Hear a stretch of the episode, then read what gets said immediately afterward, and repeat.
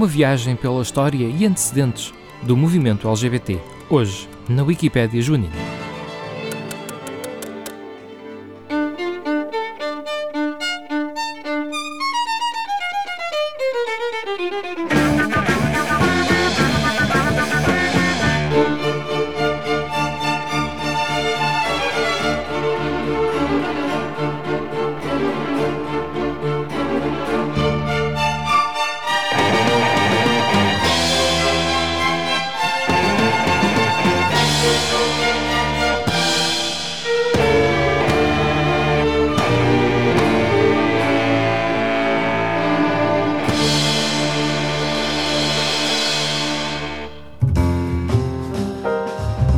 Sejam bem-vindos à Wikipédia Joanina. Este ano celebram-se os 50 anos de um dos eventos basilares do movimento pelos direitos LGBT. No programa de hoje vamos olhar para este e outros momentos na história deste movimento, bem como dar um passeio pela história humana para mostrar como este comportamento, até há pouco tempo considerado anormal no mundo ocidental, foi afinal tudo menos raro. Como sempre, estamos acompanhados pela nossa Wikipédia humana, o João Simões, e uh, para ajudar este par de heterossexuais crónicos, temos a Julieta Azevedo, psicóloga, ativista dos direitos LGBT e, acima de tudo, o que importa aqui também na Wikipédia, Junina, uma boa conversadora. Olá. Olá, Julieta.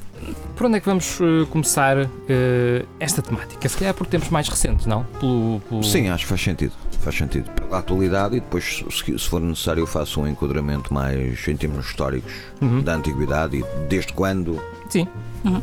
Portanto, desde logo estamos muito perto do 50 aniversário daquilo que ficou conhecido como os motins de Stonewall, uh, que cumprem 50 anos este ano, que são talvez um dos momentos fundadores, não diria fundadores, deve ter havido coisas antes, Uh, mas é talvez um daqueles eh, momentos basilares no, no espectro do movimento LGBT. Queres já falar um bocadinho sobre isso, Julieta? Eu acho que é assim, é de facto algo que dentro da comunidade LGBT, um, das pessoas uh, LGBT, uh, revêem-se muito neste início de, de ativismo, porque de facto eram pessoas que sistematicamente eram.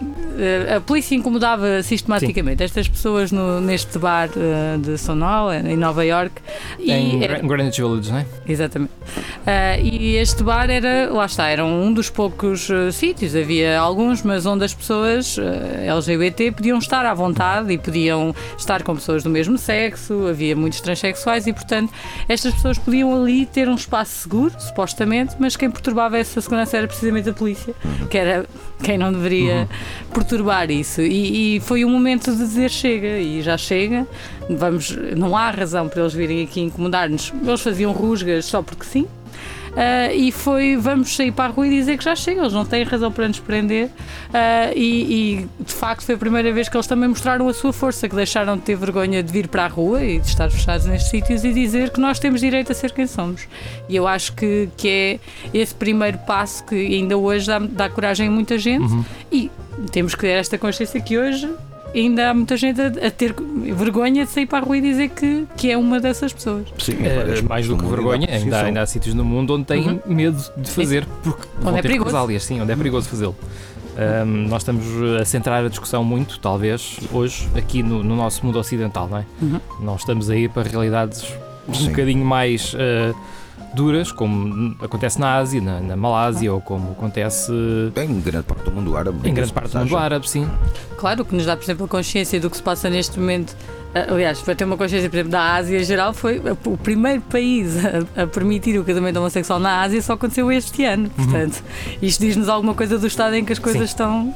Uh, Nessa parte nível. do globo. É, eu acho que há, há, dois filmes que eu acho que são chaves, também caracterizam muito bem aqui alguns marcos do movimento LGBT, uh, e um deles é o Pride, e que fala hum. de, essencialmente, da altura em que os homossexuais estavam a tentar um, juntar dinheiro para a causa, e também começa aqui a surgir a questão da SIDA, e queriam ajudar as pessoas, e portanto eles estavam a tentar juntar fundos para a causa homossexual, e isto não era uh, minimamente querido à sociedade, nem, nem desligaram muito, então o que eles pensaram foi, vamos nós nós juntar-nos a uma causa da sociedade. E isto foi numa altura em que havia as greves mineiras no Reino Unido e que, portanto, isto estava a gerar uh, muita pobreza e, e, muitas dificuldades e pessoas a saírem de casa. E eles foram para a rua com os mineiros. E, portanto, é a primeira vez aqui que, que o movimento LGBT se começa a juntar a outra causa social e, na altura, os mineiros primeiro reagiram calhar, com alguma estranheza, mas que abraçaram essa causa e depois ajudaram-nos quando eles fizeram um concerto para tentar juntar fundos para a comunidade LGBT. Portanto, eu acho que é, é também um marco aqui muito relevante, uhum. uh, que foi eles quererem se juntar também a outras causas da sociedade e, perceber, e a sociedade perceber que eles podiam ajudar uh, também e estar ao lado deles e que isso uhum. poderia ser uma força. Outro, outro filme que eu acho que é um marco muito interessante é o uh, Paris is Burning em que demonstra uh, o crescimento de, do movimento trans, portanto, o que, o que, poderão ver nesse filme é em Paris uh, há, uma diversidade uh, sexual espetacular, sim, que eu sim, acho que é sim, é de uma riqueza enorme, e que demonstra quando as pessoas que tinham de facto uma expressão de género muito diferente e mais feminina ganharam um espaço para o poder fazer. Isto torna-se um espetáculo que junta pessoas, lá está, de, de LGBT e outras que iam lá para apreciar o espetáculo em que uh, inicialmente havia transvestismo, portanto havia pessoas que iam lá, uh, vestiam-se, uh, foi o início das drag queens, na verdade, e Exato. portanto de começar a fazer de um espetáculo de entretenimento vestir homens que vestiam de mulheres uhum. e vice-versa. Sim, isso já existia Exato. desde tempos antigos. O teatro era todo feito por homens mesmo, claro, os papéis claro, femininos. Claro. Eles, aqui, eles, aqui, começam a fazer esta passarela e a performance, portanto, a criar esta, aquilo que existe hoje, que é de, das drag queens e o programa RuPaul's, que veio, veio, trazer uma dimensão para as drag queens que é espetacular e que fez com que as pessoas aceitassem melhor e que tivessem até curiosidade por ver mais. E aqui o Paris is Burning mostra muito também um espaço seguro para as pessoas poderem expressar, uh, fossem elas trans, e havia lá muitas pessoas trans que estavam em processo processos de transição uh, e que iam lá e os mais femininos eram premiados, uh, como simplesmente o poderem dançar e, e, demonstrar coisas que eles queriam muito uhum. poder fazer e que não tinham espaços para fazer. E portanto, Paris também foi revolucionário aqui em, no crescimento deste Sim. movimento. Também deixo aqui uma nota que é a questão da Espanha republicana. A Espanha republicana também viveu um período muito interessante, principalmente em cenas de cinema. O chamado cinema libertário espanhol não era só a questão dos direitos dos trabalhadores, das autonomias, etc., mas era também muito acerca dos direitos sexuais de cada um. Uh, e da liberdade sexual de cada um poder viver e experienciar a sua sexualidade à sua maneira. Que depois, com a subida ao poder de Franco, morreu. Naturalmente. Uhum. nem sempre foi assim, já lá vamos, não é? Uhum.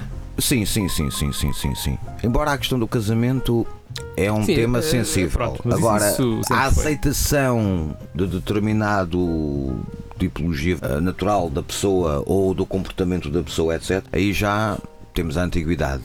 Aí já temos a antiguidade. E na Ásia, sim, né? na Ásia, aliás, a Ásia, as sociedades asiáticas uh, sempre foram muito preenchidas por uh, com, uh, pessoas que tinham, seja comportamento LGBT em geral. Por exemplo, na China Antiga, tu tens relatos de pessoas uh, que eram assim já, tipo cerca de 600 anos de Cristo, e que era relativamente aceita, e mesmo a corte imperial Han, uh, por uma coisa que eu li, era muito raro um imperador ou um alto oficial da corte, além de ter várias mulheres, uh, ter também vários amantes masculinos uhum. ou companheiros masculinos.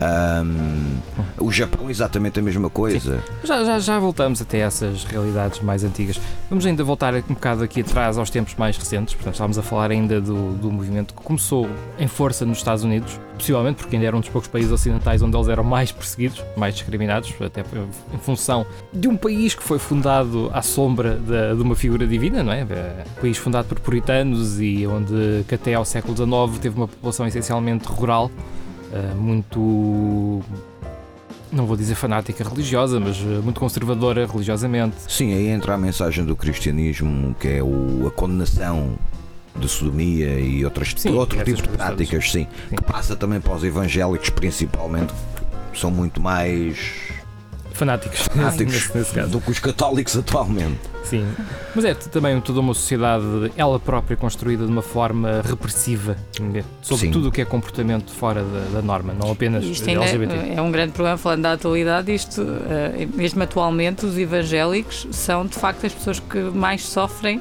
com estas questões. Já existe Uhum. até algumas, ah, alguns vídeos eh, que são engraçados quem tiver curiosidade também nestas questões, que se pode encontrar no YouTube, de, de sair fora do armário e de vários jovens que tiveram que deixar as suas famílias porque eram evangélicos e isto é completamente inaceitável. E portanto, isto estamos a falar de hoje e Sim. continua a ser completamente inaceitável. E portanto, alguém que queira poder viver a sua sexualidade ah, e esta não seja aquela que é ah, maioritária, não é? Portanto, se não for heterossexual, tem que deixar a família. É Uhum. isto que acontece. Exatamente.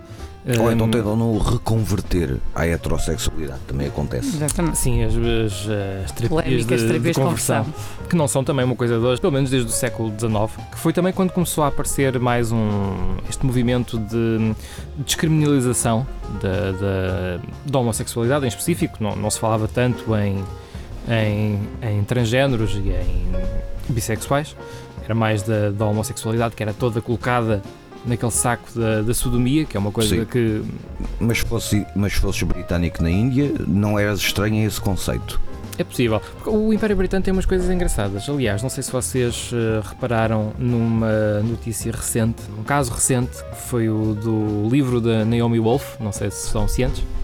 Naomi Wolf é uma feminista americana, uma historiadora feminista americana, ehm, que lançou em maio, salvo erro, um livro chamado Outrageous: Sex, Censorship and the Criminalization of Love, sobre hum, a perseguição aos, e a discriminação aos homossexuais na, na Inglaterra vitoriana. Uhum. Um, onde ela. um, a tese dela passava porque supostamente este comportamento era perseguido e era criminalizado e levava à morte por enforcamento. E disse que houve centenas de eh, homossexuais que foram eh, condenados à morte na eh, Londres vitoriana pelo tribunal Old Bailey Uhum. um, durante o século XIX. Ela estava a dar uma entrevista na rádio à BBC uh, com outro especialista em Inglaterra vitoriana que lhe disse que não era bem assim e que ela estava completamente enganada porque ela basicamente tinha interpretado uma expressão legal como sendo pena de morte, uma expressão uh, que era death recorded.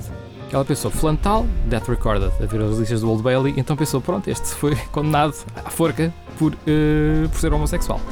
Uh, e eles explicaram-lhe que não, que não era bem assim. Death Recorded era uma expressão legal, um termo legal mesmo, usado pelos juízes do Old Bailey para se absterem de pronunciar a pena de morte em casos em que o crime não se justificava. Ou seja, todas aquelas centenas de pessoas que ela achou que tinham sido julgadas à pena de morte uh, por uh, homossexualidade foram, na verdade, postas em liberdade ou, em alguns casos, sentenciadas à pena de prisão. Uhum. Sendo que não foram sentenciadas à pena de prisão por serem homossexuais, foram sentenciadas à pena de prisão pelo crime de sodomia, que naquele caso específico é aquilo que nós entendemos hoje como agressão sexual a menores. Ou seja, ela construiu ali um mundo de perseguição aos homossexuais que não existia no século XIX na Inglaterra vitoriana. Havia um estigma, e nós sabemos que houve personalidades intelectuais eh, inglesas que foram perseguidas por isso, como Oscar Wilde, a mais famosa delas todas, que cumpriu pena de prisão por comportamento, aqueles que eles chamam de comportamento impróprio, Uhum. e que depois também um grande ativista por uma maior liberalização. Mesmo antes do, do século XIX, ehm, tivemos Jeremy Bentham, Uhum. eh, que também escreveu, infelizmente não teve grande, grande utilidade prática, mas ele escreveu um longo ensaio ehm, sobre como devia ser descriminalizada e até como devia ser permitida eh, a homossexualidade, porque, do ponto de vista dele, tudo o que era imoral era aquilo que afetava a vida das pessoas. E segundo ele, a homossexualidade não era uma coisa imoral porque não afetava a vida de ninguém, só das pessoas envolvidas. Era, como ele dizia, um crime sem vítimas Exato. e portanto não devia ser crime de todo. Ah, e nesse caso, o, o que é pena é que este ensaio ah, ele nunca o publicou, porque é curioso que ele defendia isto, mas tinha medo de represálias, então acabou por nunca o publicar em vida. Este ensaio só apareceu em 1978, Lá está. depois de andarem a ver ah, a obra do senhor. Ah, se bem que o Bentham também era um, um tipo excêntrico. Devemos falar dele aqui também noutros episódios. Bem, mas é um caso de, de- de- um caso recente sobre a questão também da- do que são os termos, não é? Porque ah, nós estávamos a dizer que metíamos sodomia tudo, metia-se tudo nesta altura saco. no mesmo saco e não era. De facto havia. Por acaso não tinha ouvido falar desse, desse É, livro dela, mas é um bocado preocupante ela só ter percebido isso depois de ter publicado o livro. É uma, uma historiadora americana que foi ver os ah, registros de um tribunal britânico e não percebeu que aquela expressão death recorded era uma expressão legal mesmo, um termo legal, para ah, aquela situação específica e entendeu aquilo como, ok, sentenciada à pena de morte. Ah, mas pronto, ainda bem. E ela foi muito graciosa na maneira como, como aceitou isto, em direto num programa de rádio, como, como este, Ahm, e imediatamente pediu desculpa e, começou a rever o livro para Ok. uma segunda edição. Até brincou a dizer que quem tem a primeira edição agora tem um objeto de valor porque aquilo está, está tudo errado. Mas dizia eu então que uh, antes ainda mesmo dos Stonewall Riots nos Estados Unidos tivemos vários movimentos na Europa uh, de homofilia, gente que não era necessariamente homossexual, mas que defendia a aceitação uh, dos homossexuais na sociedade, uhum. em especial na Alemanha, pré-nazi. Sim. Uh, pré-nazi, obviamente, porque sabemos bem o que aconteceu com a subida do Partido Nazi ao poder. Correto. Mesmo na União Soviética, a União Soviética também descriminalizou, começou a aceitar o comportamento homossexual com a Revolução Soviética, no início do século. Infelizmente, também foi coisa que durou só até a ascensão de Stalin, que depois voltou a proibir tudo novamente. Uh, mas enquanto Stalin não esteve no poder, a União Soviética também foi um, um, farol de liberdade para a comunidade LGBT. Apesar de ser também uma comunidade muito rural, muito enraizada nas suas tradições, também não era abertamente LGBT, mas havia casos desses também uh, entre a elite intelectual. Uh, sim, sim, principalmente. Eu diria foi que provavelmente esse movimento pré-nazi devem ter sido todos limpos depois na altura nazi, porque eles, todas as pessoas que identificaram. Sim, um, houve uh, alguns que conseguiram fugir para a Suíça, que se manteve neutral na guerra, e hum. houve mesmo uma clínica de sexualidade na, na Suíça que manteve-se ativa durante todo aquele período da Segunda Guerra Mundial. Portanto, mesmo em tempos negros, há sempre ali uma luzinha. Sim. Uh, em Sim, eu só não sei, por exemplo, às vezes é curioso, não sei se todas as pessoas sabem que efetivamente até nesse período nazi, os homossexuais foram para os campos de concentração, eles tinham, eh, havia triângulos específicos para os homossexuais sim, sim, sim. e para as lésbicas e, e, às vezes as pessoas não têm esta noção de todos, que eles eram... Eh, todos eles tinham uma simbologia uhum. própria, uhum. os, os judeus tinham a estrela da vida, eh, os ciganos tinham, eram pretos, já não Era um círculo preto, era uhum. qualquer coisa assim a ver com a tradição cultural cigana, sim. Sim, e os homossexuais tinham um triângulo, um triângulo cor-de-rosa. Sim, que ainda hoje, ele foi pegado, foi, uhum. pegou-se nesse triângulo para fazer dele, na, na, verdade, depois um símbolo de força, tanto que as feministas também Sim. o usam uh, agora e, e, às vezes ele é utilizado também nas bandeiras, às vezes as pessoas não sabem de onde vem, acho que é uhum. curioso esta questão de usar o, algo que foi para marcar como se fosse algo negativo, agora usá-lo como uma forma de força. Sim que é também o que acontece na, nos movimentos Pride, também foi uh, sempre num sentido de demonstrar esta força que começa de uma forma negativa. Exato, é, é pegar num símbolo opressivo e torná-lo quase numa arma de arremesso. Exato, que foi na essência o que os nazis também fizeram com a suástica, que era um símbolo de vida eterna e do divino e transformaram num símbolo maléfico. Sim, exatamente, que era um, era um símbolo que até, até a Segunda Guerra Mundial era uma coisa positiva e hoje em dia quase não se pode ver. É um bocado como o nome Adolfo também que eu ia em desuso. Ah, quer dizer, já os encontras. Cada há, vez mais. Há sempre uns, há sempre uns, infelizmente. Mas há sempre alguma recriminação, lá está. Hum. Estivemos a falar então do, do movimento do século XIX. Julieta, o que é que tem sido feito assim mais nos últimos anos em termos de crescimento do, do movimento? Tens estado a par? É assim, aquilo que eu tenho seguido e, mais recentemente também é. Há um Porque... grande trabalho para clarificar Sim. o que é que. Porque, como eu disse, os movimentos de Stonewall começaram nos anos. Uh, em 1969, desde então passaram 50 anos. Onde é que estamos? Claro. Um, é assim, é curioso porque houve, primeiro, penso que houve um grande boom, portanto as coisas cresceram muito e houve uma naturalização em muitos sítios, mas que a seguir a isso o que estamos agora a assistir é uma tentativa novamente de oprimir este movimento. Portanto, estamos a ver isto com com o crescimento da extrema-direita, não é? é? É um bocadinho, ele é um bocadinho contra muitas das coisas uh, que, e destas vitórias têm sido conseguidas, nomeadamente, principalmente a parte de despatologizar completamente e as pessoas perceberem uhum. que é simplesmente todo o tipo de diversidade sexual, seja ela as questões da orientação sexual, seja cada vez mais as questões de género também, e as pessoas perceberem que não tem que haver só masculino e feminino, tudo isso, eh, acho que tem havido um grande crescimento em termos dos estudos mesmo, portanto, estudos de género, estudos dentro da diversidade sexual, perceber o que é que é o quê, eh, se há de facto essas barreiras que durante anos também e essas caixinhas que se criaram cada vez mais, e, e surge, por exemplo, a palavra queer, por isso muitas uhum. vezes também as pessoas podem encontrar hoje em dia a sigla pode ser LGBT, LGBTQ e o que pode ser de queer or questioning, uhum. portanto, a questionarem-se, e também aparece agora o I de intersexual e mais mais, porque existem de facto muitas outras orientações sexuais, como pansexual, assexual, que já são hoje em dia aceitos como não sendo uh, algo patológico ou tão, tão estranho quanto isso. Então eu acho que o crescimento que tem sido feito tem sido aquele de esclarecer cada vez mais, portanto, educar para, as, para os direitos LGBTI um, e por exemplo, em, em, Portugal temos agora até o projeto de educação que também já gerou polémica, portanto, que, que é por uma rede ESECO, que é uma rede de jovens LGBT e simpatizantes. Uh, por exemplo, teve financiamento do Estado para ter um projeto de educação sobre estas questões da diversidade sexual e vai às escolas gratuitamente para falar sobre isto e até isso foi problematizado como sendo uma uhum. coisa que podia ir ali perverter os jovens ou qualquer coisa. Relativamente problematizado, não é? Porque foi quem se insurgiu contra isso foram, à falta da melhor palavra, os grunhos da direita. Sim, sim, não foi. E de facto também foi bom ver muita gente a insurgir-se ao contrário, precisamente a dizer que não fazia sentido nenhum hum. esta, esta discussão. Mas eu acho que. Mas é, é um país onde hum. até a disciplina da educação sexual, sem sequer olhar para a homossexualidade, lesbianismo, só aquilo que nós estamos habituados a olhar como comportamento heterossexual, só a disciplina de educação sexual em Portugal causa problemas o facto de existir. Certo. Muitos pais não estão contentes com com os filhos terem contacto com essa realidade. Sim natural Sim, do nós, ser humano. Nós temos isto que é muito curioso, que é, de facto, por exemplo, Portugal é considerado um país muito LGBT-friendly, uh, em termos de, dos sítios, da aceitação e, e, de como é que as pessoas são tratadas, e em termos legais nós estamos à frente da maior parte dos países da Europa.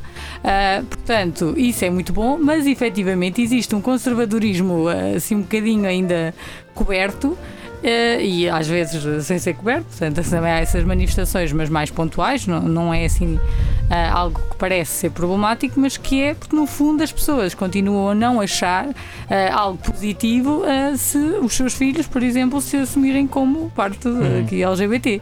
E portanto isso diz-nos que ainda existe muita, muito trabalho a ser feito. Há muito aquela, aquele género de aceitação lá fora tudo bem, em minha Sim, casa não. Cada vez mais é isso. Por exemplo, os, os, filhos do meu amigo serem gay, uh, aliás, os amigos do meu filho serem gay não há problema, mas o meu filho é que não, e portanto isto ainda existe. Um, e tem que haver trabalho neste sentido e acho que o esforço dos movimentos tem sido muito o de visibilizar a diversidade cada vez mais e não ser só cada um a carregar a sua bandeira, porque isto às vezes uhum. também acontecia um bocadinho, até algumas separações dentro do próprio movimento, Sim, dos uh, gays com os eh, gays. Historicamente, e... nestes últimos 50 anos, houve também vários uh, conflitos mesmo entre a própria comunidade, não é? Em que por exemplo, os homossexuais e as lésbicas não aceitavam o transgénero, por exemplo, Sim, não, houve, não... houve, uma altura assim que isso acontecia e ainda existem dentro, uh, dentro por exemplo, de, das lésbicas, há até um, depois um nome para isso, de quem não aceita as mulheres trans como mulheres a uhum. sério, de alguma forma, uh, mas que é uma minoria,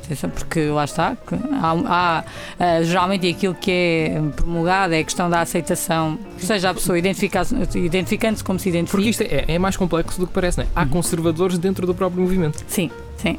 Há mesmo, por exemplo, dentro dos trans, é, é, curioso e as pessoas trans falam sobre isto, de haver pessoas que acham que uma pessoa trans tem que ser alguém que faz a transição completa. Portanto, uh, se, se, fosse um homem que uhum. fez todas as operações para ser uma mulher completa. Portanto, Sim. há até esta discussão dentro das pessoas trans. Sim, o, o aliás, popularmente, o, o Ed Izzard, uh, comediante, conheces? Não.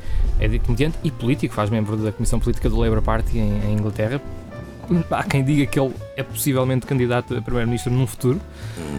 Um, e é um comediante muito famoso, já com uma carreira muito longa, um, que se assumiu muito cedo, ainda nos anos 80, como. Um, na altura ele assumiu-se como travesti. Ele apresentava-se uh, uh, nos seus espetáculos vestido de mulher. e sempre assumiu isso como parte da sua sexualidade, não era um, um gimmick para ter público. Uhum. E ele hoje já se assume abertamente como transgênero, apesar de nunca ter feito qualquer uh, operação para mudar de sexo. Ele diz que se sente perfeitamente bem no seu corpo de homem, uh, mas que às vezes acorda e apetece ser rapariga. Sim, e isso é um, é um conceito que é muito interessante as pessoas perceberem que, que isto existe e que, uhum. e que não há Sim. problema nenhum com isso. Ele, é... ele, ele, diz mesmo: Some days I wake up in girl mode Pronto. Uhum. Okay. E, e calça uns saltos altos, veste um top, pinta as unhas e sai à rua sem problema nenhum. E perfeitamente aceita em Inglaterra. Eu acho que isso é a beleza da, da, diversidade sexual e da diversidade de expressão. Uhum. Uh, e acho que é, a compreensão disto é que existem pessoas trans que têm desconforto Exato. com o corpo e essas sim precisam de ajuda e precisam de fazer a transição até se sentirem bem, uhum. que pode ou não implicar fazer várias operações ou fazer uma única ou não fazer nenhuma. Portanto, é importante é que essa pessoa sinta conforto com o corpo, que, com que nasceu. Desde o momento em que isso aconteça, pronto, a pessoa consegue viver de uma forma saudável, mas eh, trans é de facto um grande Uhum. guarda-chuva que eh, inclui todas estas pessoas. Sim, aliás, há um caso histórico engraçado agora que falaste dessa questão desse senhor de Inglaterra. Uhum. Tens um caso que é o do rei Henrique III de França. Uhum. Já que falámos uma vez dele num outro programa Sim. do Expresso, que foi o último monarca da Casa de Valos, que ele tinha uma tendência que de tempos a tempos, quando ele ia para as sessões parlamentares, vestia-se com roupa feminina, Uhum. com joias, com vestido, e há sempre as sessões parlamentares. E estamos a falar eh, Século XVI? no fim do século XVI. Obviamente que ele era o rei e ninguém lhe dizia nada, mas mesmo assim, isto para dizer que a questão transgênera está sempre está presente, pode ser um líder como o Henrique III ou pode ser simplesmente membros proeminentes da sociedade, por exemplo, as geixas Sim, é japonesas, nós olhamos- por exemplo, são homens que se vestem ou maquilham de, de mulher, certo? E depois fazem um. Não é sempre, não Mas começou não só, assim. pois, é não começou assim, mas é aba- abarca tanto o masculino como o feminino. Oh, e eh, nos inícios tinha muito também a ver com rapazes que se maquilhavam e se vestiam de, de mulher. E depois lá está, faziam uma data de artes performativas, vamos dizer assim, dançavam, cantavam, Sim, declamavam também. poesia, ou seja, faziam, vamos dizer, uma espécie de papel de cortesão, Uhum. de, acompanha- de acompanhamento de alguém proeminente ou de um indivíduo importante ou algo assim do género. Ah, e havia mesmo casas ah, que os treinavam desde pequeninos dentro de todo o figurino. Isto para dizer, por exemplo, na sociedade do Japão, hum, aspectos como o transgênero, a homossexualidade, o lesbianismo, etc., bissexualidade, incluindo isso, a potes, existe ah, em todos os continentes, eram relativamente bem aceitas no Japão. Depois aconteceu uma coisa curiosa: é quando se dá hum, a restauração imperial, o Estado cai sobre esses segmentos da população porque os considera hum, Portanto, a restauração imperial, o período Meiji, Meiji. século XVIII. Ou seja, eles caem sobre eles. Século inici- XIX ou XVIII? 19, no fim 19, do já. século XIX. Ou seja, eles caem sobre eles Portanto, já, já um Japão novamente ocidentalizado. que estava a ocidentalizar-se, mas que basicamente cai numa fase inicial sobre essa comunidade porque os considerava como comportamentos desviantes. É, era o termo usado muito para essas coisas. Ou mesmo olhamos para estes aspectos históricos, como tu falaste, no Henrique III, podemos olhar para várias das outras personalidades eh, políticas ao longo da história que sempre tiveram assim estes comportamentos que nós até aqui descrevíamos como excêntricos, mas em termos de psicologia, lá está, se calhar há ali algo mais. Não eram apenas excêntricos, E eram o que é, efetivamente. exatamente o que é curioso, e quando estava a dizer ele era rei, podia fazer o que quisesse, eu estava a pensar nisso e de facto, eh, e se formos ver mesmo artistas, não é? Pop, eh, até atores e algumas atrizes Uhum. pelo caminho. ahm, Puderam fazer o que quiseram porque já eram aceitos e então eles foram aceitos antes de saberem o que é que essas pessoas faziam ah, em termos da sua orientação sexual, não é? Portanto, e depois tudo isso é, é- entra para o, se a pessoa tiver dinheiro e poder, eh, entra para o campo excêntrico e está tudo bem. Pode-se vestir de mulher, de homem, do que quiser, pôr umas plumas na cabeça e toda a gente aceita isso. Se virem um homem comum que não conhecem na rua com umas plumas na cabeça, vai logo bocas Claro. para cima. E portanto, é- eu acho que isto é muito ilustrativo de- do quão ah, relativa e subjetiva é esta questão da aceitação Sim. e quão está na sociedade para eu não eu sinto-me no direito de não aceitar quando as pessoas estão no mesmo nível que eu. Portanto, se estão acima, as pessoas sentem que têm que aceitar e pronto, e não questionam. Exato, ele é importante e tal, portanto não vou, não vou questionar ele ser esquisito. Eh, vamos então olhar, se calhar, para, para alguns exemplos também mais antigos, porque de facto este comportamento sempre existiu. Uhum. Sim, sim, sim. Já falei aqui na China há bocadito, no, no tal relato de 600 anos de Cristo, em que isso aparece descrito em crónicas chinesas do Império da China. Ah, também nas várias dinastias chinesas. Sim. Va- Vamos olhar, vamos se calhar, Diz. não sei se a Julieta concorda, em compartimentalizar um bocadinho isto e vamos olhar se calhar para exemplos de homossexualidade. Primeiro, e depois vamos olhar para o lesbianismo, para transexualidade, ou, ou preferem já meter tudo no mesmo bolo? A, a, verdade é eu percebo essa divisão porque durante muito tempo a questão do lesbianismo foi muito uh, invisibilizada. Há, há, há, culturas falava... que, há culturas que têm umas coisas e não têm outras. Sabes que eu essa divisão entre homossexualidade e outro não sei porque, por exemplo, se tu fores à sociedade grega, tu não podes falar de uma homossexualidade, ou seja, o que tu podes falar é de uma bissexualidade muito presente em todos os escalões da sociedade. Certo, mas também era, mas era separado, ou seja, o tipo de relações eram consideradas diferentes, ou sim, seja, sim. até uh, era visto como algo superior e havia vários comandantes de, uh, do exército que tinham os seus amantes homens uhum. e era considerado uma relação superior e as mulheres eram quase, era para procriar, tinhas lá. Platão considera havia mesmo alguns... sim, o amor entre homens como a forma superior de amor superior. Se bem e as mulheres como uma coisa utilitária. Se bem que da Grécia Antiga tens dois exemplos interessantes, um é o poeta Alckmin que é um poeta alcmano da Esparta, que escreveu várias poesias eróticas, uh, elogiando, vamos dizer, de uma forma metafórica o amor feminino, ou seja, entre mulheres.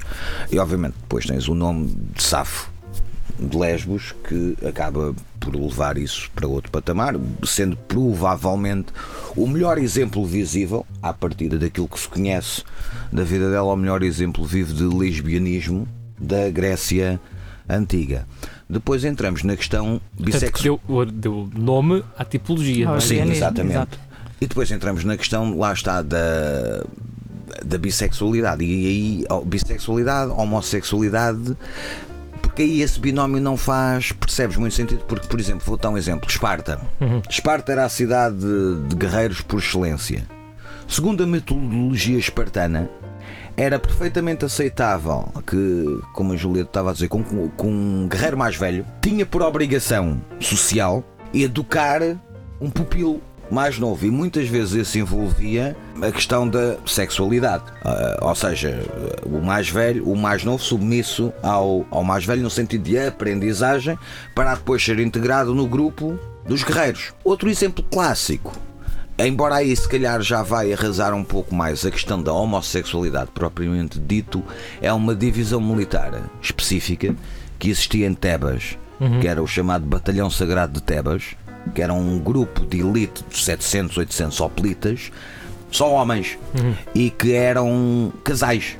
Sim. homossexuais e que porquê? Porque a chefia militar espartana, a tebana, perdão, entendia que se esses indivíduos fossem casais, como força militar combatente, funcionaria muito mais eficazmente porque todos eles tinham uma forte e profunda ligação Sim, e combatiam, afetiva. E combatiam em, em, em, duplas, por exemplo, um ao outro. Sim, para, para, defender os seus amantes, acredito que fossem muito. E eram das tropas Sim. mais temidas e respeitadas da fase final da Grécia Clássica, eram tropas de elite, a par dos hoplitas uh, espartanos. Sim. que nunca perderam essa característica. E eu acho que esta contextualização histórica, às vezes, acho que é essencial para as pessoas perceberem que esta ideia de, dos homossexuais como muito femininos uhum. ou das lésbicas como masculinas, primeiro está completamente ultrapassada e depois ela só se, acabou por ir surgindo porque estes eram aqueles que, ao, fundo, ao fim e ao cabo, davam mais nas vistas. Portanto, eles chamavam a atenção pela sua feminilidade num homem. Porque os homens, eh, e que muitas vezes passam, e costuma-se dizer dentro destas questões LGBT, as pessoas têm o cartão verde. O cartão verde, o green card, é quando a pessoa não é automaticamente identificada como pertencendo à comunidade LGBT. Uhum. E isto é quando olhamos para alguém, lá está, e não, não pensamos se a pessoa é homossexual ou não. Existem outras pessoas que nos fazem pensar, oh, aquele deve ser. E as pessoas, com base nestes, nos construtos que têm, sociais, claro. né, uh, dizem logo se acham que sim ou não. E a verdade é que durante muitos anos essas pessoas existiam e faziam, e ninguém ia, lá, ninguém ia questionar o que é elas faziam no quarto, se estavam lá com um homem ou com uma mulher. Uh, e como não aparentavam nada uh, que saísse assim que se chamasse a atenção, pronto, passavam uh, com o green card, mas lá está, havia uh, homens que combatiam em Roma que eram perfeitamente masculinos e que eram homossexuais e gostavam de o ser. Enquanto isso não foi criticado, eles podiam gostar de o ser e vivê-lo com paixão, intensamente, sim, sim, sim, com os seus amantes. Na, na, Grécia Antiga, pronto, não se chegou ao ponto de haver casamentos Nunca homens, chegou a haver casamento. Mas havia uma espécie de união de factos na eh, altura. Era legalmente em algumas cidades-estados era aceito para os homens. Na sociedade romana depois vai aparecer em relação às mulheres, porque a sociedade grega era muito mais Desde logo não podemos falar em sociedade grega como um todo, não é? Sim. Temos várias cidades Temos as várias cidades, vários grupos tribais, povos, etc. Mas genericamente, entre eles todos, a mulher era posta num papel de estar em casa, a tomar conta das propriedades e a fazer filhos. Genericamente, tirando Esparta, que era um caso excepcional. Então, não, é tão bem aí. Porque a mulher aí gozava dos mesmos direitos dos homens, tinha representação legal perante a Assembleia Espartana, podia deter propriedade, podia herdar propriedade, etc. Também aí Esparta destaca-se nesse Era sentido. exceção. Nas outras cidades não é bem assim. E depois também tens algumas colónias, tipo na Magna Grécia, eh, nas colónias da Ásia, Ásia tipo entenda-se Anatólica, que depois eram Sim, entravam pelos costumes ou eram permitidas vá pelos costumes desses territórios e aí tornavam-se um pouco mais flexíveis nesse sentido.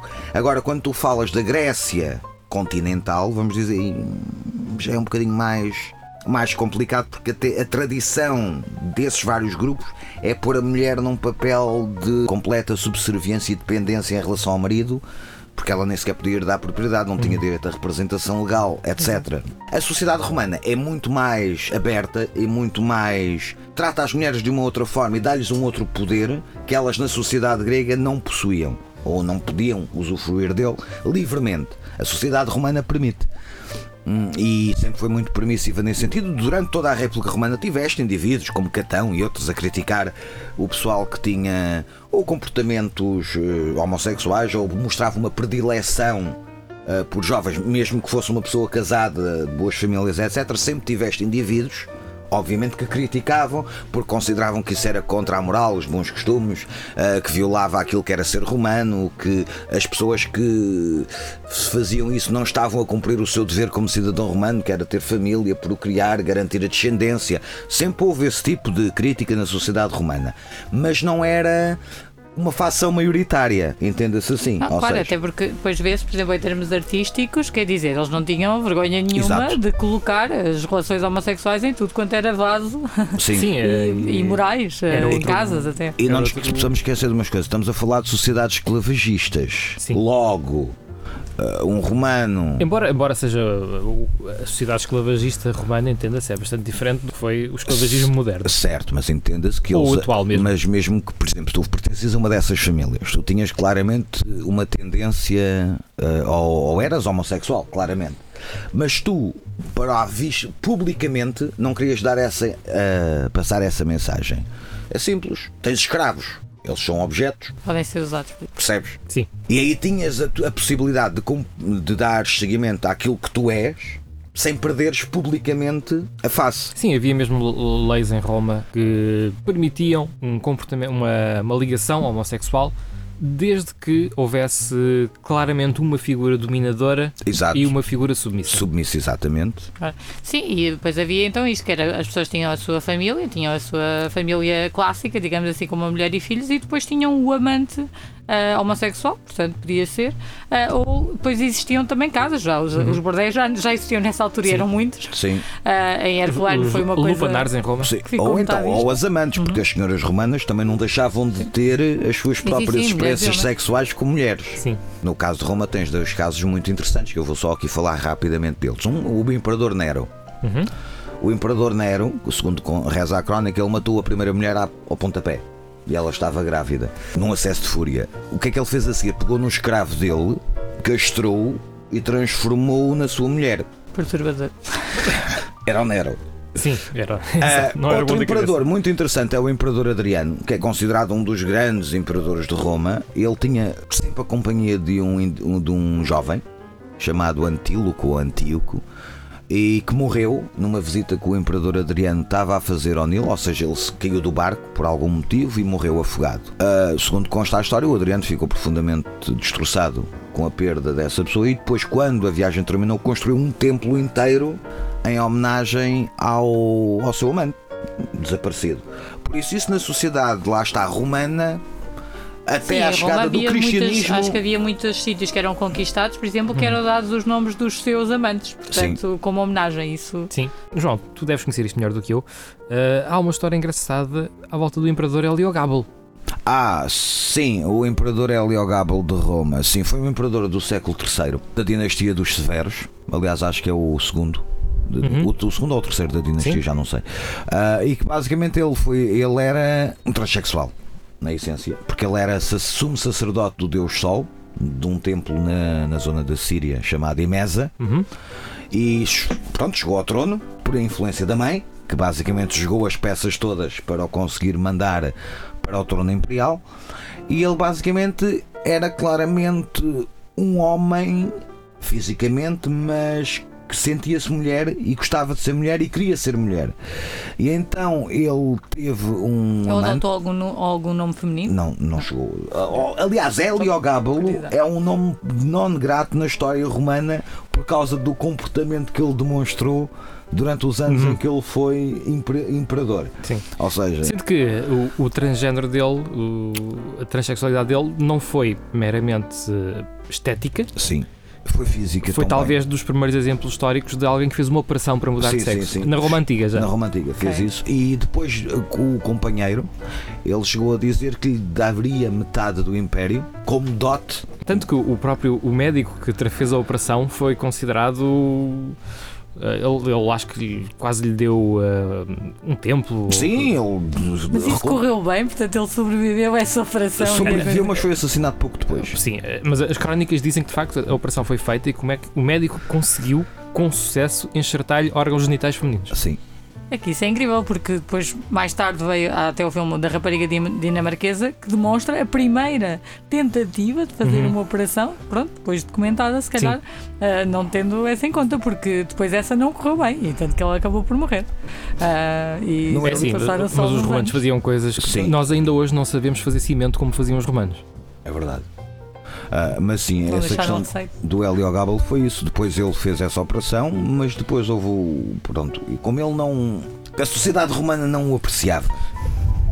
Nomeadamente a elite que governava o Império, então Sim, e temos de ter em conta que estamos numa fase do Império mais tardia, onde já existe o cristianismo. já existe o cristianismo. Embora. Eh, Não, não, é, não é ainda um cristianismo de Estado, como vai ser depois Sim. de Constantino, mas já existe uma grande comunidade na elite romana Exato. de cristãos, portanto já estão dentro daquela matriz mais. eh, eh, Mas eu acho que restrita, aqui o problema do Heliogábalo foi mesmo o comportamento dele. é? Uhum. Foi demasiado àquilo que Roma estava habituada.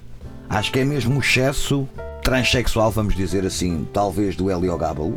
Embora fosse natural para ele, Provavelmente aquilo que eles rejeitavam era o excesso de feminilidade. Porque lá está, o dizermos excesso de transexualidade não Sim, quer cair sim. daqui no. Sim, sim, Porque isso não há nada de errado, não quero existe dizer- atenção, eu não estou a ser aqui. Claro, não- claro, mas repare, é, é, eu Sim, só estou a é- dizer. é a questão da de, virilidade que tinha um papel muito Sim, importante é na aquilo sociedade que as pessoas criticam, mas ainda hoje em dia isto é, isto é o património histórico. É, aquilo que é criticado é a expressão. Uhum. Porque nós não sabemos. Tudo o resto, por exemplo, a identidade da pessoa, a identidade de género, é algo que só a pessoa é que conhece. Sim. Exato. Portanto, tudo o resto e o que a sociedade critica é a expressão, porque isso é o que ela vê.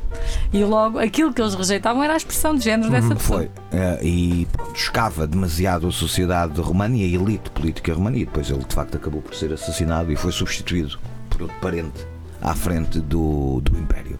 Na tradição celta, por exemplo, falando aqui um outro parêntese de outra cultura, Sim, sim. Heródoto e outros autores gregos dizem que os celtas, os guerreiros celtas, apesar de terem mulheres celtas e haver mulheres celtas profundamente bonitas, eles preferiam estar com os seus companheiros ah, ou num convívio masculino a vários níveis. Embora a fonte grega não nos diga exatamente ao detalhe o que é, mas percebe-se na entrelinha o que é que ele quer dizer em relação aos guerreiros de elite da comunidade celta. E temos eh, artefactos arqueológicos que comprovam mesmo essa ligação. Temos, por exemplo, eh, artefactos eh, fúnebres e, Sim, ânforas, vasos. e locais mesmo, locais fúnebres onde Sim. são encontrados ele- enterrados juntos elementos Exato. do mesmo sexo com a mesma idade, portanto não seriam familiares, não seriam pai e Hum. filho, por exemplo. Exato, exato, é verdade. encontramos Sim, na altura faraónica, eu acho que foi. Lembro-me de estudar isso, que foi dos mais, a- dos Sim, sim, mais sim. antigos que se encontraram. Foi uma pintura de 2500 a.C., que são dois homens, num Uhum. túmulo, uma pintura tumular, a beijarem-se naquilo que parece ser uma cama. Ou seja, já em 2500 a.C., esse comportamento estava. Existe, existe. Uh, tem- mas falava especificamente dos celtas, que eu julgo que também foi encontrado uma, um monumento fúnebre onde foi encontrado um esqueleto masculino com uma roupagem reservada tradicionalmente para as mulheres. Sim. O que, o que os uh, historiadores. Claro que isto pode ser tudo muito especulação, não é? Óbvio. Podia ser o vestido da mulher que ele gostava muito e quis ser enterrado com, exemplo, com ele. podia. Ou, ou podia ser mesmo um vestido que ele usava, que ele gostava de usar, não Também. sabemos. O que sabe é que era um tipo de roupagem que era reservado para as mulheres e que não fazia, em, em princípio, sentido estar numa campa fúnebre de um homem. Exato. Uh, portanto, a partir daqui é especulação, porque nunca podemos saber muito bem o que é que aconteceu. E, há- e as coisas fazem coisas pelos motivos mais estranhos também. Verdade. Não necessariamente por, uh, por aquilo que parece mais, uh, mais lógico. Uhum, exatamente. Uh, mas a Julieta chamou aqui a atenção também ao Egito, que foi, aliás, o Egito e a África. uh, Sim, geral, África. Teve a vários ter. exemplos de, de comportamento também homossexual. E Lésbico, sim. Sim. Transexual, sim, sim. As várias sociedades africanas estão extremamente hum, repletas, vamos dizer assim, desse tipo de. E há mesmo designações próprias, consoante os povos. Por exemplo, eu li qualquer coisa que acho que é os. uma tribo qualquer do Congo. Que basicamente tem uma, uma, eh, tem uma designação própria para mulher com mulher. Eh, mas depois é engraçado é que nas, nas tribos africanas ou em alguns grupos africanos essa palavra que é usada para designar uma mulher com outra mulher também pode designar casamento entre mulheres. Uhum. Por acaso, confesso que de- em termos de África não tenho muito conhecimento, sei geralmente eh, aqueles que são mais mortais, que é um bocado triste, mas que ah, mais, infelizmente acontece isso muito. vários Não. países em que ainda é completamente ainda Sim. proibido e que Sim, são sim. condenados à morte. Mas Aliás, sabes que, sabes que essa, essa herança é um pouco influência dos europeus. Exato. Acredito que sim. Uh, porque antes da colonização europeia uh, e antes da expansão da, da matriz, uh, eu não quero chamar de- só da religião, porque as coisas não se Sim. resumem só à religião, mas da matriz ideológica Exato. europeia. E um, daquilo que era considerado ci- civilização, não é? Portanto, Exato. na civilização esses comportamentos deixaram de ser aceitos Uhum. e, naturalizados. Mesmo o sexo, quer dizer, eh, o sexo que Sim. para eles era visto de uma forma até bastante mais natural, eh, começaram a, a ter algumas. eh, Claro. uma visão já, moral já sobre houve, ele. Já, já havia, digamos assim, punição para estes comportamentos antes de aparecer religi- as religiões judaico-cristãs. Sim, sim, sim, sim, sim. Simplesmente as religiões judaico-cristãs vieram ainda oprimir ainda Sim. mais esse comportamento Aliás, sabes e, qual foi e o colocar primeiro- mais tudo dentro do armário. aliás, sabes qual foi o primeiro Foi o Estado? castigo divino. Uhum. O castigo divino. Sabes qual foi o primeiro Estado que fez uma legislação anti-homossexual da história? Isso foi na Babilónia, salve? A Não? Síria. A Síria. Lá perto. Foi à Síria. Ah, porque eles entendiam que isso punha em causa os valores assírios Uhum. tradicionais e punha em causa o próprio império. Mas eh, a, a questão assíria não era tanto o comportamento em si, era o comportamento não consentido.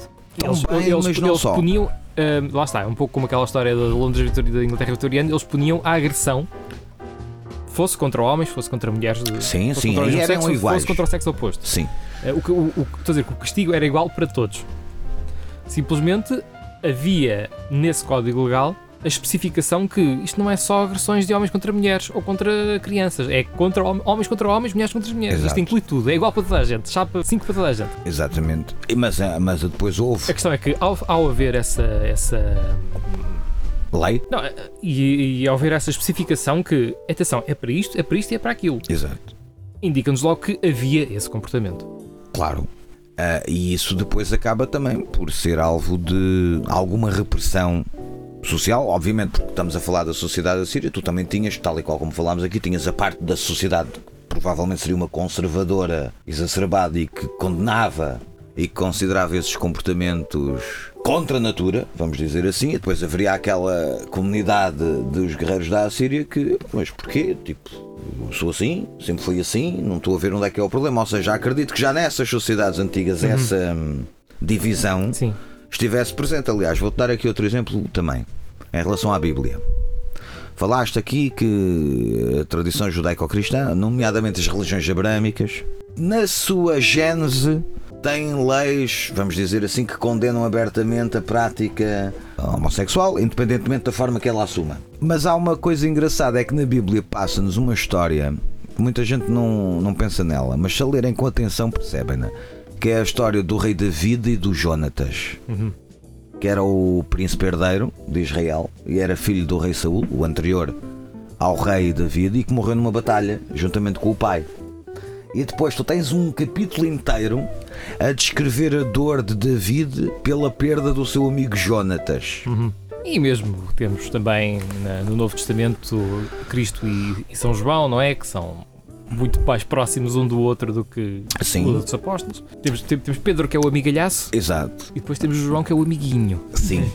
Mas depois isto e, e tudo isto foi, pronto, depois esta questão de, de cair, em, cair em cima, não é? Da questão da Uhum. homossexualidade, é essencialmente uma frase no, no Antigo Testamento a dizer que um Sim, homem é o, deita-se o- com. o Levítico, não é? Sim. Exato. Ah, mas o que é curioso é, quer dizer, isto é um livro do Antigo Testamento, não é? E portanto, depois disto e nos dias de hoje, eu fico feliz de ouvir hoje em dia, não é? O, atual Papa, que é um revolucionário dentro da Igreja, ah, vir dizer que, que é preferível as pessoas irem. ah, as pessoas que vão à igreja e amam os outros, Uhum. ah, que isso é que faz sentido, sejam eles quem sejam, porque aqueles que vão lá e continuam a odiar alguém por ser diferente, e ele cada vez mais tem passado este tipo de ideias de que não interessa o que é que as pessoas ou que de quem é que gostam e tudo, que Deus, Deus aceita toda a Exato. gente. Mas olha que sobre papas e homossexualidade, aposto que o João temos as histórias para contar. Ah, sim, principalmente o papado da época do, do Renascimento é bastante profícuo em vários exemplos de, de papas, cardeais, bispos que ah, tinham, ah, tinham amantes femininos e também tinham amantes masculinos. Ah, Aliás, há uma espécie de. Isto é um episódio que eu desconhecia completamente, mas que na, na preparação para esse episódio estive a ver. Que há uma espécie de hum, renascimento da homossexualidade clássica greco-romana na Florença renascentista. Não só em Florença, em Florença, em Génova e em Veneza. Há um, há um revivalismo nessa altura dessa homossexualidade clássica, exatamente lá está, porque entrando-se nos valores da sociedade clássica, Ou seja, não foram só aquelas, aqueles modelos de estátuas e de arquitetura que eles foram buscar à antiguidade Foi clássica, os- foram buscar também alguns dos comportamentos. exatamente, que eram aceitos ou que se praticavam ah, na antiguidade clássica, que depois foram cacetados a partir de 1120 e tal, primeiro com a primeira lei contra os padres a serem casados e depois com a reforma de Gregório Grande, que Gregório Magno que pretende erradicar Uhum. esse tipo de práticas e tendências ah, sexuais dentro da, da Igreja da Europa Ocidental toda. Basicamente. Basicamente. É, tanto que depois isso é um dos motivos porque a Inquisição medieval é criada, não é só para caçar bruxas ou para controlar os livros, etc. Um dos principais motivos para criar a Inquisição medieval foi para combater a homossexualidade e pessoas que tinham comportamentos sexuais considerados pelo Papa fora da, hum, do padrão Sim, mas aí havia uma castração sexual até do padrão, quer dizer, a pessoa, aliás, eh, fazer sexo era para ter filhos, tudo o que Exato. não fosse isso Sim. era pecado. Portanto, Sim, aqui os má. cânones nesta altura eram uma Exato. coisa absurda. Inclusive, por exemplo, há uma, há uma questão curiosa, e isto eu acho que deve nos fazer pensar acerca das interpretações dos textos bíblicos à letra, porque primeiro é altamente paradoxal dizer que Deus nos criou à sua imagem e depois não aceitar os homossexuais. Se alguém os fez, fez também foi Deus, quer dizer.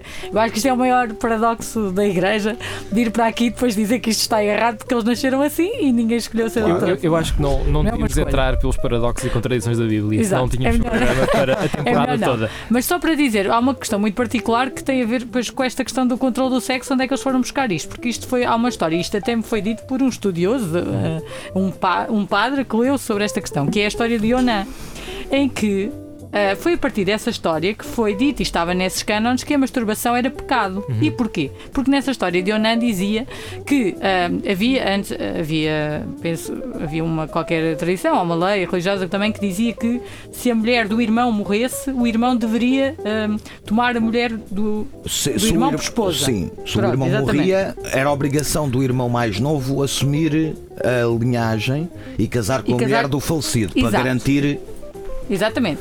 Então o que acontece foi que esse, eh, esse Onan, se não me engano, eh, ele toma hum, hum, a mulher eh, do irmão, por sua esposa, porque o irmão tinha morrido, e depois não consegue ter sexo com a mulher e derrama o sêmen fora. E, e, diria, que- e dizia que isto era pecado. E o que foi interpretado durante muitos anos é que era pecado derramar sêmen. Daí a masturbação foi crimi- criminalizada quase dentro da igreja por causa disto. Quando na verdade foi uma má tradução. E o que era pecado era ele não ter eh, esposado a mulher. Sim. Que era, pronto, Se não ter consumado. não ter consumado. E então é incrível como é que nestas pequenas coisas depois a igreja pegava em tudo para. eh, pegar na sexualidade e desmontá-la e torná-la da forma que eles achavam que o controle, uh, pronto, só para procriar é que era aceitável. Tudo o resto, comportamentos, um, todo o tipo, mesmo os heteronormativos, eram uh, só considerados ok se fosse para ter filhos. Exato. Andar Aliás, tinhas que estar vestido. Consideravelmente vestido. Essa parte não. Segundo, segundo o não tinhas, não, Sim. não podias estar nu. Era proibido. Exato, a questão do pudor. Isso também questões de tradução na Bíblia. Basta lembrar que o protestantismo e, a, e, a, e 30 anos de guerras de religião Sim, começaram fizeram como, as como uma, questão de edições. tradução da Bíblia. E aliás, mas a Bíblia evangélica fica pior por causa disso. É que a partir do momento em que a Bíblia sai do controle da Igreja Católica, que se falou aqui, estava a. Julieta a dizer, a, o porque é que os evangélicos são os mais fanáticos atualmente em relação ah, na crítica e até mesmo na perseguição dos membros da comunidade LGBT, porque eles têm a possibilidade de fazer edições bíblicas, que é uma tradição que começa com a reforma protestante. Começam-se a fazer edições e basicamente constrói-se uma Bíblia só com base nas passagens que nós pretendemos que esteja ou que nós consideramos divinamente inspiradas. Todas as outras, mesmo que tenham lições associadas, corta. Hum, eu queria também fazer aqui uma, uma pergunta, porque isto tem a ver com. E é uma, questão um bocado, obviamente, complicada, hum, mais de percepção do que propriamente de realidade, acho eu. Há muito a ideia ainda de que a homossexualidade está muito ligada ou está muito proximamente relacionada com a pedofilia. E isso é uma coisa que tem raízes históricas. Se formos olhando para as relações homossexuais ao longo da história, provavelmente a maior parte delas eh, estão ligadas àquilo que os gregos cunharam como pederastia, Exato, sim. em que se passa pelo, como o João há bocado explicou, de, de um homem mais velho a aceitar ser mentor e algo mais de um elemento mais novo. Isto acontece não apenas na Grécia, que cunhou o termo, mas aconteceu em África, aconteceu na América do Sul, na- Sim. na- nas Mas, por exemplo, aí,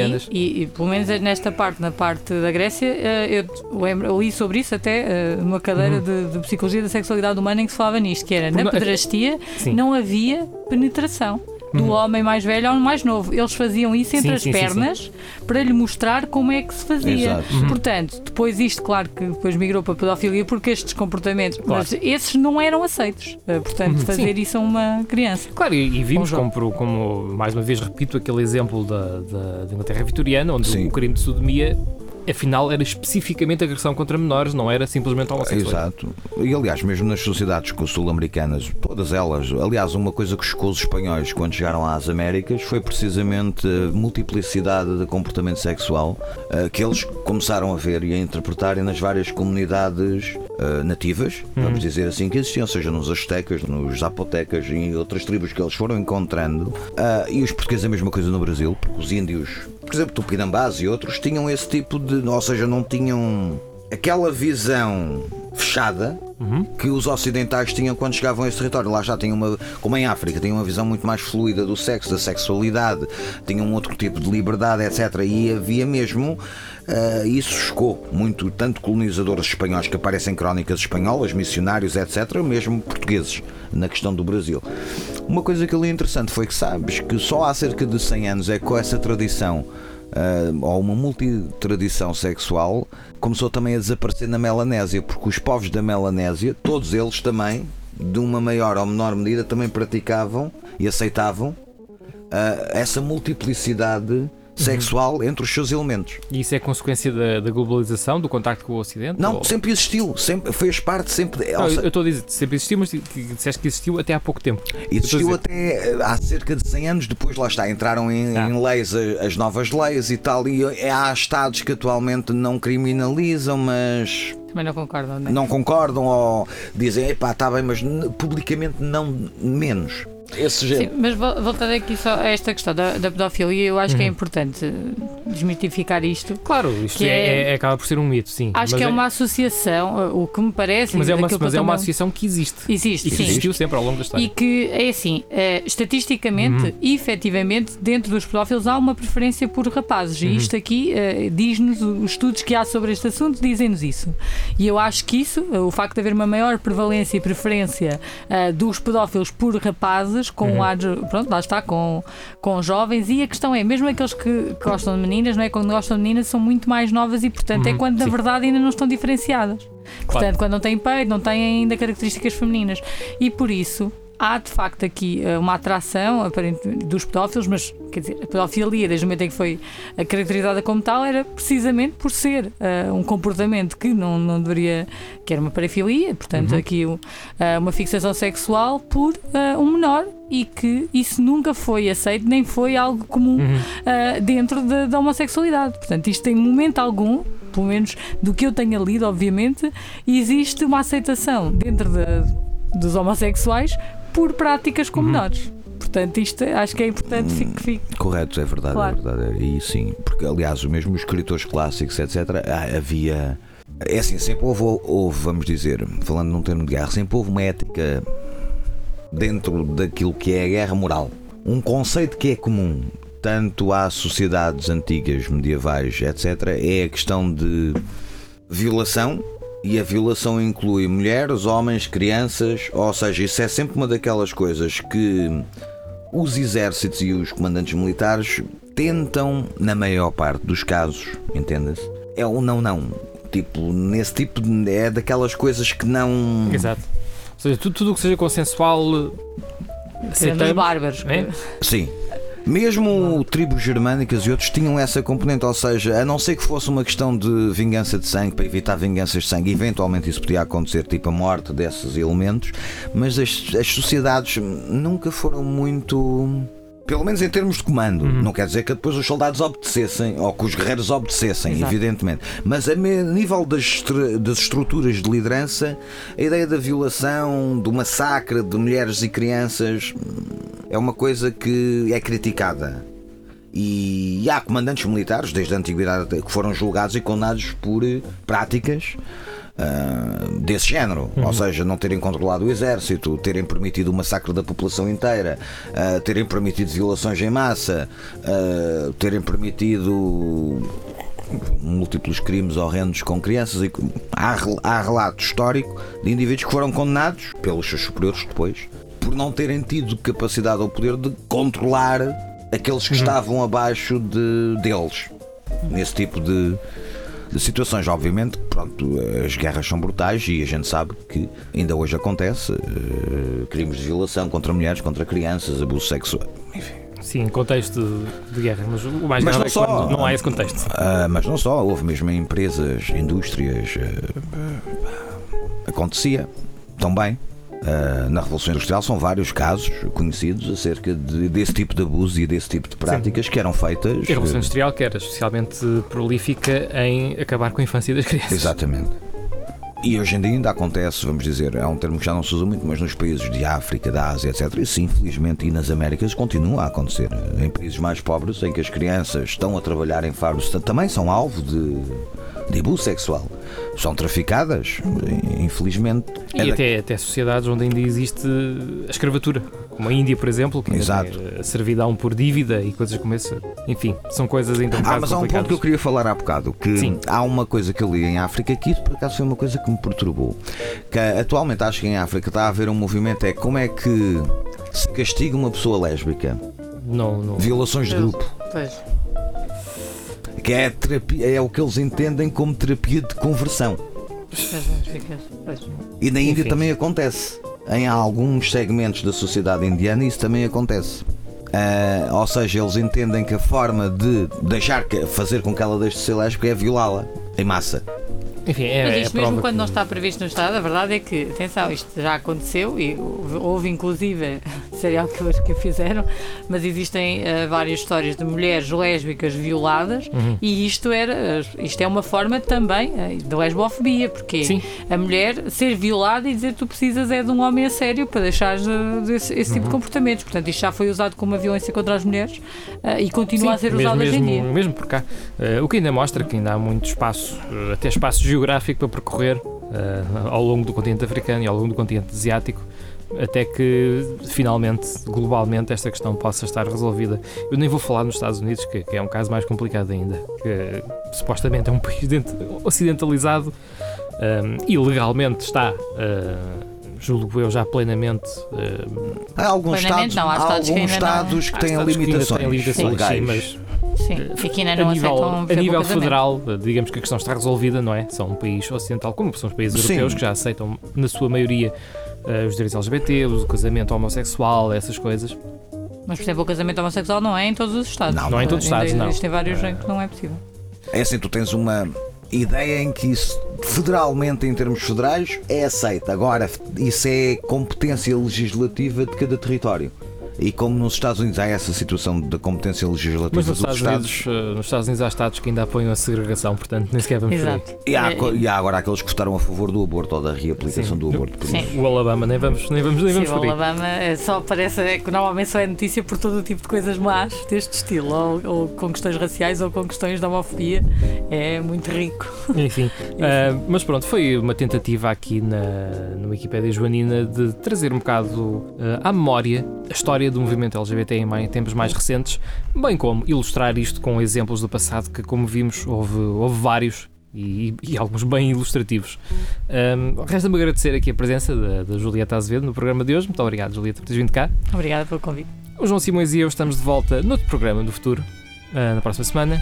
Até, Até lá. lá, fiquem na companhia da Rádio Universidade de Coimbra em 107.9 FM.